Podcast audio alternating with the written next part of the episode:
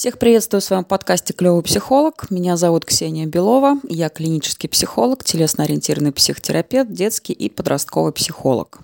Судя по реакциям и по количеству просмотров, аудитории очень заходит тема телесности.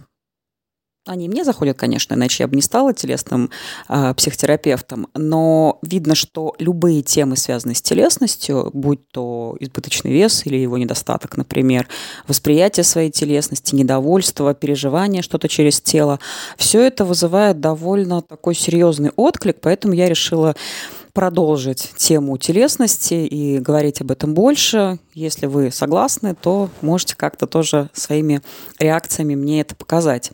Сегодняшняя тема, она такая тоже немного размышлятельная. Я вообще люблю, конечно, не то чтобы пофилософствовать, но а, поразмышлять, подумать, такой как стиль определенный, к чему-то приходить, как это пока объяснял, да, сам понял. Вот. И сегодняшняя тема, ее можно назвать так, что нет атласа телесности или нет атласа атласа психосоматики. Я не знаю пока, как лучше э, это сделать, какое название, как, какое лучше будет звучать. Но суть в чем? Что на самом деле все вот эти вот э, псевдопсихологические, псевдонаучные описания того, что если обязательно желудок, то это точно язва, или что если там суставы скрутило, это значит ты не гибкий, и вообще сам ты во всем виноват, ну и так далее, и так далее, да, если там горло болит, это стопудово какие-то невысказанные слова, обиды, и, и, и чего только нет на самом деле.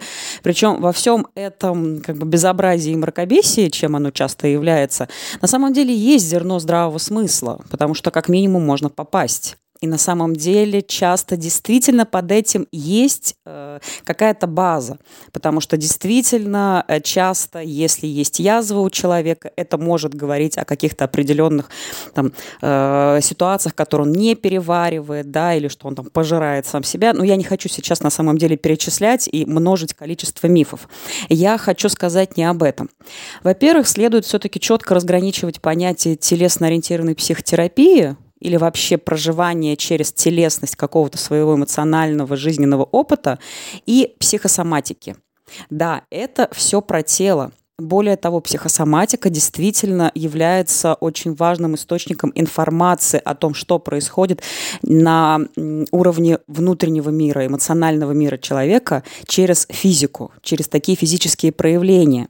Но сегодня у меня нет цели объяснять, чем психосоматика конкретно отличается от э, телесно-ориентированной психотерапии. Единственное, могу сказать, что да, психо психосоматика – это действительно тот случай, когда тело о чем-то уже не просто заявляет, заявляет.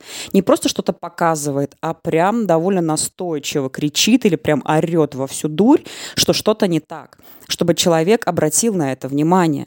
И очень часто это уже совсем такой бессознательный уровень, когда человек сам не способен что-то понять и отследить, тогда тело уже говорит, ну, дорогой, ну, я тебе как бы одним образом показывал, другим образом показывал, ну, вот на тебе. И начинается чаще всего сначала с каких-то небольших проявлений, и потом они усугубляются. Но это вовсе не про то, что ты сам виноват, что ты довел себя до такого состояния. Еще раз говорю, здесь очень часто про бессознательное, про неосознаваемые вещи, которых просто действительно нет в сознании человека. И поэтому какие-то взаимосвязи и параллели он провести не может. Но возвращаясь как бы к теме, что нет атласа телесности, тут сразу можно такое, ну как, противопоставление, да, как минимум призвать в свидетели того же самого Лоуэна, э, который стал основателем э, биоэнергетич... биоэнергетического анализа и адептом, собственно говоря, которого я являюсь по части телески, сертифицирована в этом подходе. Да, в его книгах, естественно, также расписано, что определенные есть какие-то телесные структуры, которые могут говорить о том или ином характере, э, как-то характеризовать этого человека, человека, его свойства. Да, и это действительно имеет место быть. Хотя тут очень важно не путать такие понятия, как структура характера, когда это уже какая-то устойчивая такая конституция, которая не просто про какие-то отдельно взятые эмоции или переживания каких-то конкретных э, тяжелых опытов или ситуаций из прошлого, а когда, в принципе, человек как бы живет из этой структуры, когда он действует определенным образом, э, мыслит определенным образом, реагирует именно потому, что да, вот у него такая конституция. А есть понятие определенной, ну, как травматичности, наверное, проще всего объяснить это на примере нарциссизма, потому что очень часто говорят, а, вот он нарцисс, да, особенно в нашем обществе. У меня на эту тему есть и лекция, и тексты я э, писала на эту тему, потому что она очень такая актуальная для 21 века, не знаю, будет ли потом. Но сейчас тема нарциссизма, она прям звенит. Но есть разница, когда у человека структура нарциссическая, и он такой действительно вот просто как бы вот я красавец, это все время какие-то образы, идеалы, соответствия, у меня все лучше. И человек в этом абсолютно гармоничен, если можно так сказать. То есть ему в этом комфортно.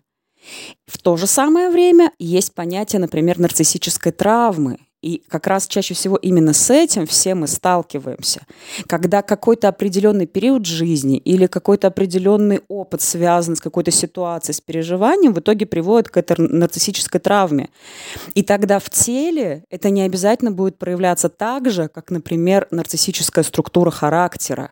И это крайне важно. Конечно, э, если говорить о телеске, то заниматься тут как бы самодиагностикой, вообще, надо сказать, самодиагностика вообще вещь очень неблагодарная и часто приводит к очень нехорошим последствиям. А телеска, так как она для многих еще не очень понятна, а про что это – ну, кстати, возможно, именно поэтому так упрощается и создаются все эти атласы психосоматики, да, разными авторами популярными, ну, которые считаются научно популярными. Вот, для того, чтобы упростить понимание. А, вот голова – это вот это, да, там ноги – это вот это, а нос, глаза – это там следующее. Так вот, на самом деле, если говорить о языке тела, то есть о языке э, философии тела, да, то есть когда тело что-то выражает, что-то говорит, это гораздо глубже и сложнее, чем просто вот взять и пролистать там по атласу, что чего болит. И поэтому тут довольно сложно заниматься диагностикой. Более того, даже в своей практике психологи, телесники – это постоянная такая надсмотренность, как говорят. Да? То есть это постоянная работа с людьми, постоянное отслеживание, просматривание, анализ, постоянное наблюдение для того, чтобы понять. Потому что даже опытные специалисты не всегда могут определить, где травма, да, а где это характер и такие уже более какие-то конституциональные вещи. Вот, поэтому в любом случае, если что-то есть такое вот телесное, да, и у каждого это про свое. То есть, да, да, на самом деле даже одна и та же эмоция, которая в теле может выглядеть одинаково, например, гнев, да, возьмем, то есть очень часто это бывает такой как бы загривок, да, иногда это бывает это, вдове горбик так называемый, или какие-то другие такие более, ну, классические вещи, это действительно может быть действительно про злость.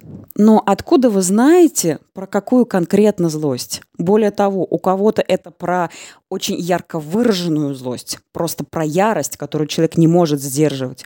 А у кого-то это вообще неосознаваемая злость, когда человек даже не знает, что он злится, то есть у него этого нет в сознании, а тело как такой просто вот очень яркий инструмент, и почему я все время делаю акцент на, на том, что мы — это тело, и тело — это мы.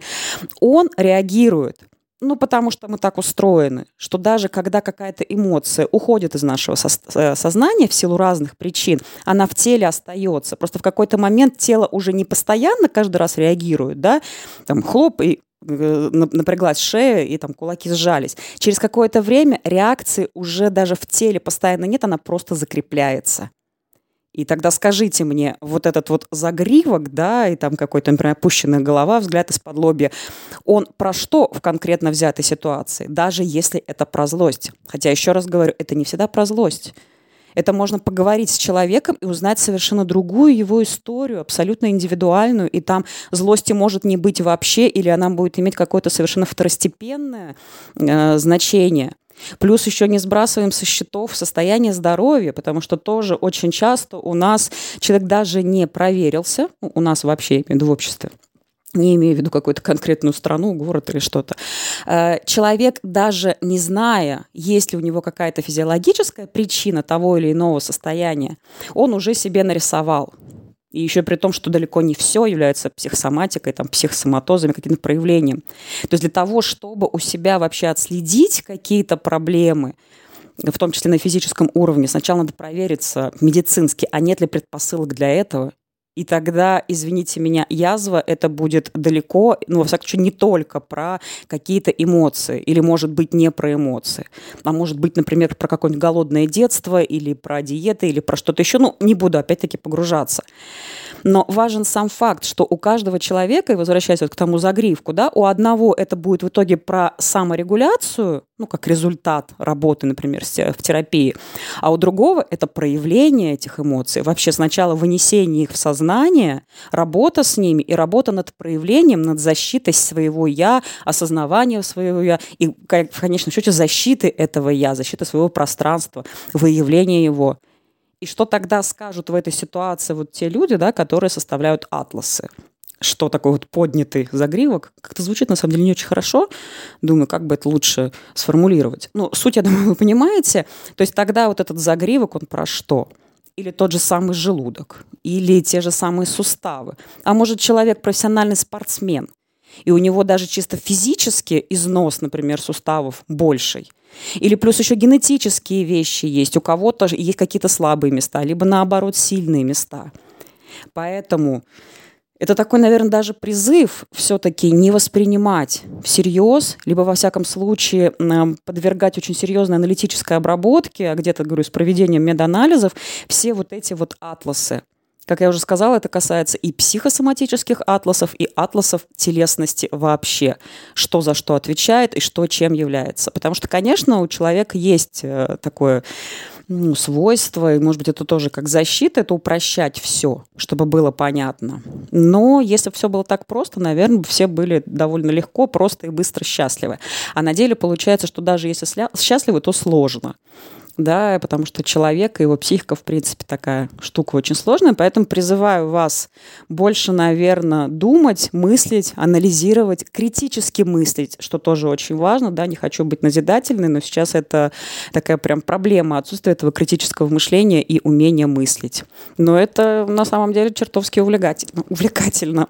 Надеюсь, увлекательным же был этот эпизод, такой небольшой, но это своего рода такой крик души меня как телесника, и мне хотелось хотелось донести до вас эту идею, что телесный язык, он не имеет атласа, какой-то путевой карты. Всем пока!